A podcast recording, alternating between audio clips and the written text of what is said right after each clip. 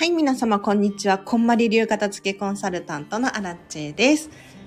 今日はですね、ちょっと雑談がてら、究極のお片付け法、お片付けのコツっていうのをお伝えしようかなと思います。もうこれさえ分かれば、部屋が片付かないわけないよねっていうのが一個だけあるんですよ。そう。もう、あの、いろんな世の中に片付けの方法とか出回ってるじゃないですか。で、確かにその通りにやればお片付け終わるんですけれど、でも結局根本的にこれが分かってないと意味ないよねっていうのが一つだけあるんですよ。なので、ちょっと今日ね、ふと思ってこれについて話したいなと思いましたのでちょっと話をしていこうと思うんですがもうもったいぶってもしょうがないので結論から言うとですねこちらです。お買い物の方法。これがわからないと、お片付けってできないんですよ。で一体どういうことって思うかもしれないんですが、あ、ノアさんこんばんはいらっしゃいませ。嬉しい。ありがとうございます。そう、今日は究極の片付けのコツっていうことでお話しさせていただいてるんですけれど、もこれさえ分かればっていうのがあるんですが、まあ、それがお片付けの方法だよ。あ、違う、お買い物の方法だよっていう。そう。だって皆さんにね、まあ、最後までお付き合いいただきたいんですけれど、お家にあるものたちって、どうしてお家にあると思います？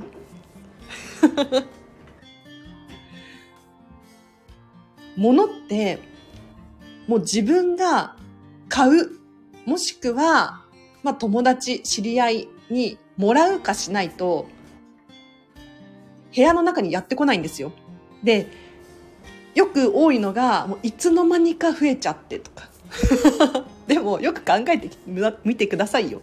いつの間にか、物に足が生えて、こう部屋の中に押し寄せるっていうことはありえないんです。どう考えても。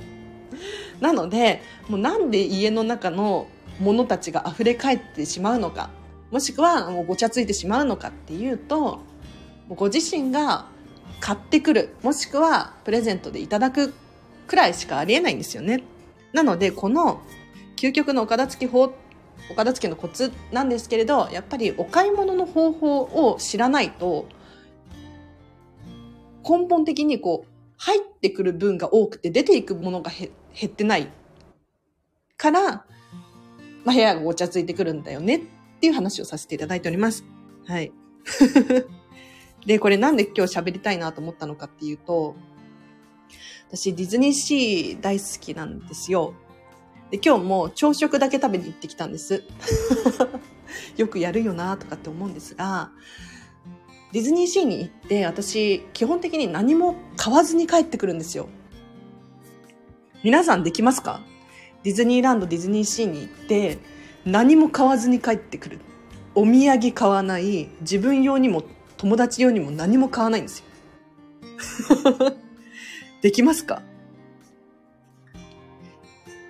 いや、できる人いると思います。例えば都内に住んでるだったりとか、もう近場に住んでて、もういつでもお土産は買えるんだよっていう人だったら、もしかしたら何も買わないかもしれないんだけれど、よっぽどのことがない限り、ついつい、なんか友達が買ってたら私も欲しくなっちゃうとか、人気の商品だったら欲しくなっちゃうってあると思うんですよね。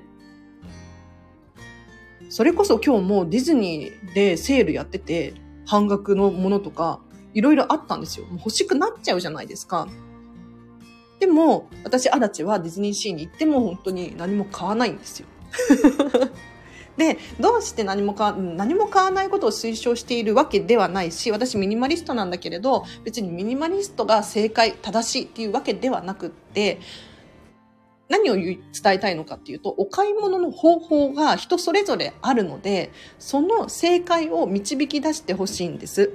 あよしひろさん、音聞こえます。ありがとうございます。嬉しい。こんばんは。そう、あの、実は前、前回くらいに私のライブ配信、音が聞こえない問題が発生して、大変だったんですよ。もう何回試しても音が出なくって、今日は出ましたね。聞こえましたね。よかった。そう、究極のお片付けのコツって教えてたんですけれど、あの、お片付けの、お買い物の方法がわからないと、結局片付かないよっていう話をさせていただいております。で、なんで前々回聞こえなかったんだろうすっごい不思議。今でも謎なんだけれど、一個考えられるとしたら、もう電源とか切ったし、アプリのアップデートとか、スマホのアップデートとかも全部して、もう入らなかった。全部してとか全部確認して、最新の状態であるっていうことを確認しても音が入らないな、なんていう現象がライブ配信で起こったんだけれど、一個考えられるのは、消音モードかなって。消音モードで合ってるのかな？あの iPhone の、私の iPhone には横に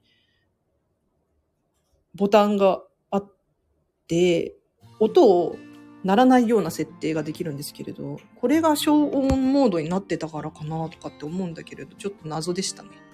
はい。で、そう、究極のお片付けの方法なんですけれど、皆さん、いかがですか？お買い物の仕方について。完璧にね、なかなかできるなんていう人いないと思うんですよ。私、アラチェですらお買い物ね、そんな100点満点で毎回できないです。で、お買い物について、じゃあ説明していきましょうか。例えば、セールになってるとついつい買っちゃうなとか、あとはみんなが買ってるから欲しくなっちゃう。流行ってるから欲しくなっちゃうとか、あと CM とかコマーシャルとか、なんだろう、頻繁に見かけるものって欲しくなっちゃいません？あ、これ CM のとか、あ誰々が美味しいって言ってたやつとか、買いたくなっちゃうんですよ。でも、よくよく考えてほしいのは、自分がどう思ってるかなんです。お買い物をするときに。なんかこれを持ってることによって、人に褒められるとか、わかりますか？あ、それ流行ってるやつだよね。いいなって言われることが、もう、ステータスじゃないけれど、こう、自慢したいじゃないけれど、そういうところになっちゃっていないかなっていうことなんですよ。でもこれを繰り返していると、判断基準が自分の中じゃなくて、自分の外になっちゃうので、これって、結局、自分が満たされてないし、まあ、もしかしたらね、褒められることによって満たされる人もいるかもしれないんだけれど、それって一時的じゃないですか。毎回毎回最新のものを買い続けないといけなくなっちゃいますよね。そうじゃなくって、もう自分の心にこう聞いてみて、お買い物をするときに、本当に食べたいものだろうかとか、本当に欲しかったものだろうか。これをお買い物の方法が上手になってくると、本当に物がお家からどんどん減っていきます。不思議なことに。で、なんで物がね、どんどん家から減っていくのかっていうと、あの、自分が好きなものだけを厳選してお買い物すると、根本的にお家の中に入ってくるものの量が減るんですよ。で、基本的に物質あるものっていうのは、消耗していくんで、手放す時がやってくるわけです。だから、ここの、まあ、入ってくるものと出てくる、いくものが、ちゃんとトントンだったらプラマイゼロだし、出ていくものの方が多ければ、どんどんお部屋がスッキリしてくる。これを買わなかった時に本当に困るのかって考えますね。確かに、吉弘さん、それナイス質問ですね。そうそう、お買い物をするとき、例えば私もね、ディズニー大好きだからディズニーシー、ディズニーランド行くんだけれど、結構衝動的になっちゃいますよね。わかります？なんか今しか買えないかもしれないとか、いやみんな買ってるし私も欲しいとか、思っちゃうんですよ、その場では。でもよくよく考えたら私ミニマリストだし、家にこれ置いといたらちょっと邪魔だな。困るな。今、今ちょっと衝動的に欲しいだけかも。で、ちゃんとこう頭の中で考えて、あ、ちょっと今のはなかったことにしようってね、冷静に落ち着いて。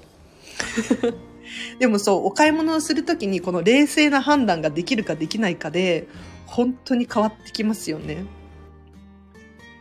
これ買わなかった時に本当に困るのかっていう質問を自分にしてみるっていいですね。素晴らしい。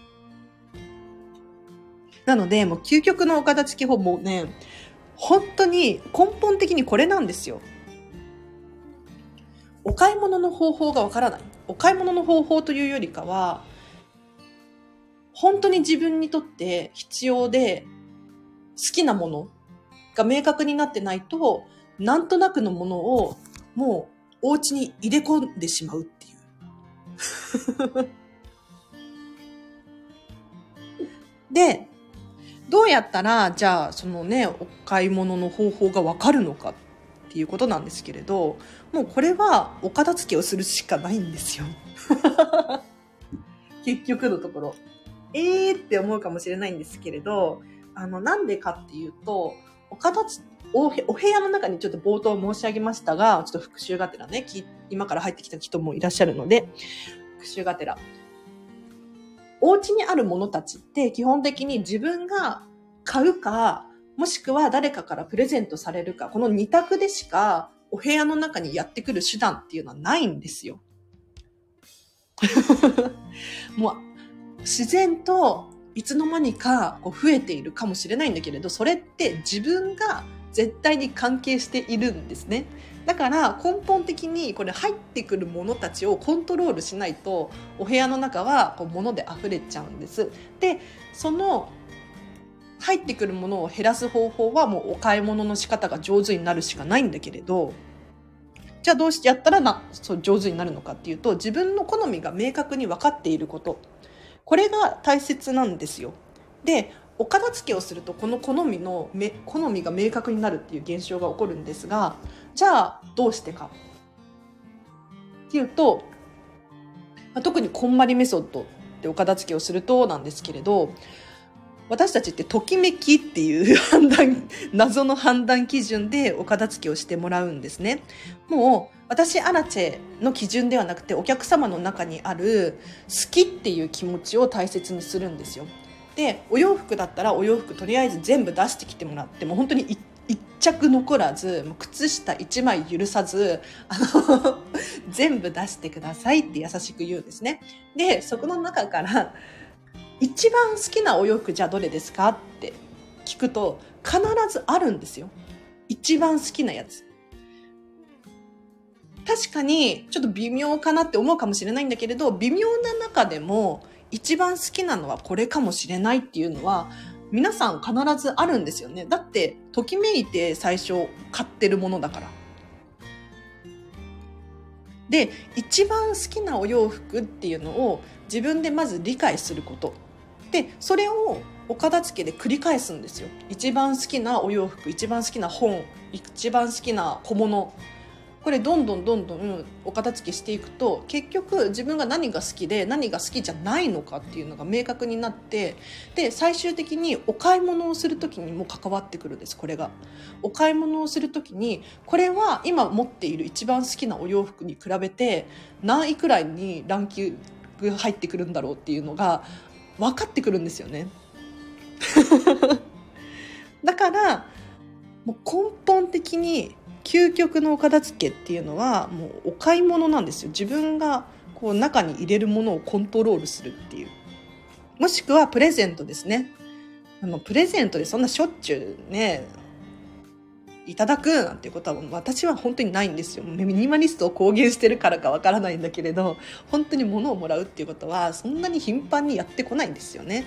でも例えばお誕生日プレゼントだったりとか、まあ、記念日のプレゼントだったりとかにいただくじゃないですか。でその中に例えば好きじゃないものが混ざってたら皆さんどうします？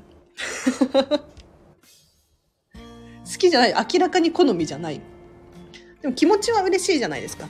気持ちは嬉しいのでそれは伝えましょう。はい。あありがとう。でもちょっとこれこれ私に似合うかなとかってなんか言ってみるとあのプレゼントした側も気づくんですよね。だから次はちゃんと好みのものをあげようっていう気持ちになってくれたりとかあこれは好みじゃなかったんだなっていうのを理解してくれたりとかするので本当に欲しいものをプレゼントされたいじゃないですか。そのためにもやっぱり常日頃から自分がこれが好きなんだっていうアピールをしておかないとどんどんどんどんなんとなくのものは集まってきちゃいますね。はい。なのでいかがだったでしょうか？雑談雑談がてらあの究極のお片付けのコツっていう話をさせていただいたんですが伝わりました？お片付けの方法ではなくって、これさえ分かってれば、もうお片付けは自然とうまくいくっていう。お買い物さえうまくできていれば、私たちはときめくものの中で暮らすことができるっていう話をさせていただきました。いかがだったでしょうか？でも本当にこれなんですよね。もう今日もあの、実はディズニーシーの朝食ブッフェ食べてきて よくやるよなとかって思うんですけれど、本当に。でもそれが楽しいからね。で、ついでにやっぱりディズニーのお土産コーナーとか見ちゃうんですよ。見ても私の場合は、あ、これはときめかない。これはときめくけど必要ない。これは好きだけれど今はいらないみたいな、そんな感じで、もうどんどんどんどん買わない選択ばっかりになっちゃうんですが、でも周りを見ると、周りを見渡すと、やっぱりね、せっかくディズニーに来たんだから何かしら買いたいみたいな。でも、その心理もすごくわかりますよね。うん。私なんかしょっちゅう行ってるから、ディズニーシーに 別にそんなに毎回買う必要ないんですが、もう1年に1回、もしくはもう数年、5年、10年に1回しかね、来れない遠出の人からしたら、そのお土産って本当に後々に残るような大切な記憶になっていくじゃないですか。だから、欲しい気持ちもわかるんだけれど、だったら、だからこそ本当に厳選する必要があるじゃないですか。ねえ。にもかかわらず、やっぱりなんかポンポンポンポン、私も買うみたいな。わかります？なんか若い子たちとか、あ、それ買うの？私もそれ買おうかなみたいな。それじゃ、そうじゃないの？そうじゃないのとか思って、お揃いにしようとか、そうじゃないの？待って、自分の好みはどうなの？とかって、本当に思っちゃいますね。うん。いかがですか？皆さんお買い物どうやってしてます？なんか私今日ペラペラペラペラ喋らせてさせていただきましたが、別にあの私が100%正しいっていうわけではないんですよ。だって私もセールになってたらね、欲しくなるし買いますよ。そりゃ。もうとにかく甘いものが食べたいって衝動が、衝動に駆られて買っちゃう時もありますから。でも、どうだろうやっぱり自分のときめきなんですよね、そこが。あ、これがこの値段で買える、やった、嬉しいっていうときめきとか、甘いものがとにかく食べられるっていう喜び。これは何事にも変えられないので、それを選ぶんですよ。ここはなんとなくっていう理由は一番良くないです。良くない。なんか、良くないって言葉使うのもあんまり良くないのかな。お仕事でちょいクレームがありましたが、そのおかげでさらにいいお掃除道具に出会いました。感謝感謝。ああ、素晴らしい。吉弘さんす、いい、いいですね。それ、あの、コーチャブルですね。コーチャブル。最近覚えたカタカナ。なんかあの、コーチって教える人いるじゃないですか。サッカーのコーチとか。なんか、こう、こう指導するっていうのかな。コーチャブルって何かっていうと、教わる、教わる方なんですけれど、コーチャブルじゃない状態っていうのは、もう自分が正しいみたいに思い込んじゃってる。そうじゃなくって、コーチャブルな状態っていうのは、あ、それもそうなんだ。あ、これもこうかもしれない。なんか人から教えてもらったことをどんどん受け入れて学んでいく姿勢がコーチャブルっていうらしいんですけれど、素晴らしいですね。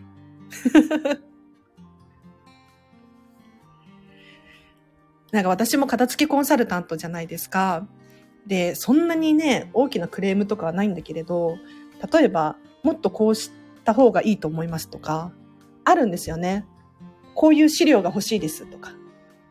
そしたら私もそれに対応して、あ、そっか、こういう資料あった方が確かに、みたいな で。作りますよ、すぐに。で、それって別に、あの、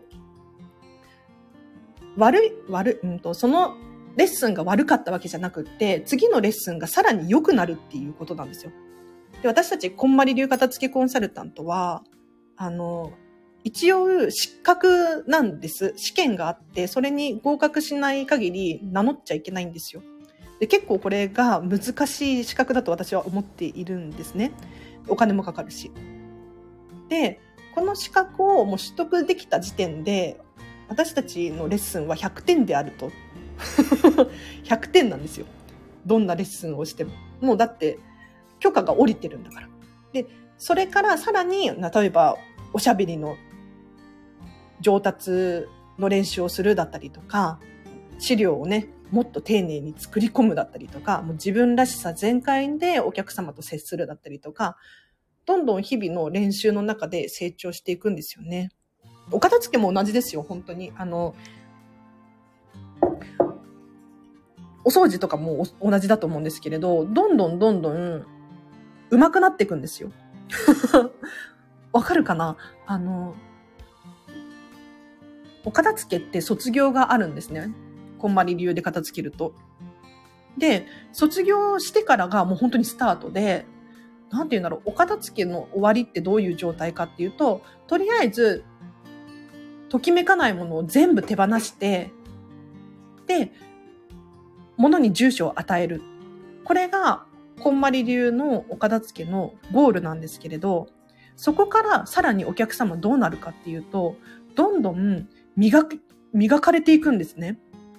なんでこんな現象が起こるのかっていうと、例えばお買い物が上手になるからかもしれないし、えっと、もっといいものを見つけちゃったとか、もっと好きなものに出会ってしまったっていうのがちょこちょこあるんですよ。で、私もアラチェも本当にそんなのしょっちゅうで、えっと、今まで使ってたノートよりもいいノートがあったから乗り換える。これは当たり前の話ですよね。こうやってね、どんどんどんどん磨かれていくんです。すごくない？で、自分のこう価値観だったりとか、もう基準値が、土台っていうのかな、ベースの部分が上に上に上がっていって、その上からさらに、こう、人間関係だったり、お仕事っていうのが積み重なって、ときめき感度が上がっていくんですよ。伝わってるかな？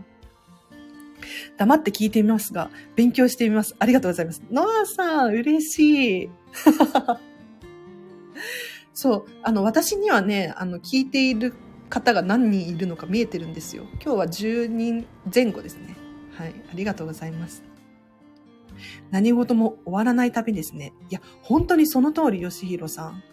お掃除もきっとそうですよね。もっといい方法が、みたいな。ね。だって私たちの、まあ、師匠というか、こん、こんまりさん、近藤まりえさん、日々成長してますからね。もう信じられないよ。本当にすごい、あの人。例えば、こんまりさんですら、もともとの普通の OL をやられていて、で、その傍らで片付けコンサルタントをやっていて、で、片付けコンサルタントがなんか、口コミで広がりすぎちゃったから、独立して、で、独立したけれど、お客さんが増えすぎちゃって、手が回らなくなったから、もう本を、本を書いて、それを、あの、ばらば、ばらばこうじゃないけれど、そう。本を書けばみんなに伝わるだろうと思って本を書いて、で、そこからテレビに出始めたりとか、で、海外から声がかかったりとか、今もう LA に住んでるんです、ずっと。面白くないですか？で、そこから片付けコンサルタントを育成すればいいとかって思ったりとか、この発想がすごいですよね。普通、自分が会社を建てたら、社員を雇うじゃないですか。片付けコンサルタントを雇うみたいな感じかな。そうじゃなくって、もう片付けコンサルタントが一人一人を一人一人がもう自分で仕事としてやっていく環境を作るって、こういうビジネスのモデルを片付けてやられてるのって、こんまりさんくらいだと思うんですよね。あ、でもまあ、整理収納アドバイザーとかね、いろいろあると思うんですけれど。で、こんまりさんが成長すればするほど、私たちもそれに伴って引き上げてもらえるんですよね。だからもうこんまりさんを応援するしかなくって。皆さんぜひこんまりさんをフォローしてください。宣伝、最後。はい。ではもう雑談もこの辺りで終わりにしようかな。で、究極の片付け法っていうことで、あの、今日はお買い物のやり方がわかると、自然にお片付けできるよ、なんて話をさせていただきましたが、いかがだったでしょうか？あ、朝ちゃんいらっしゃいませ。もう終わりです。はい。で途中から入った人もいるかもしれないから、今日のまとめとしては、やっぱり、物に、物ってどうしてうちに溢れてくるのかっていうと自分が入れてるんですよ。それしかありえないから。どう考えても。ねえ。なので、自分が入れるものをコントロールすればいい話なんです。その究極の方法が、まあ、お買い物ですよね。なんとなくお買い物するんじゃなくって、もう本当に自分にとって究極に可愛いものだけを家の中に入れる。でその方法、その手段、方法が分かるためには、まずはお片付けをして、自分が何が一番好きなんだろうってね、理解することが大切かなと思います。あ、あさちゃんアーカイブ聞くね。嬉しい。ありがとうございます。はい。ではでは、ハートもいっぱいありがとうございます。今日はこの辺りで終わりにします。では皆様今日も、今日の夜もハピネスな夜をお過ごしください。あらちでした。バイバーイ。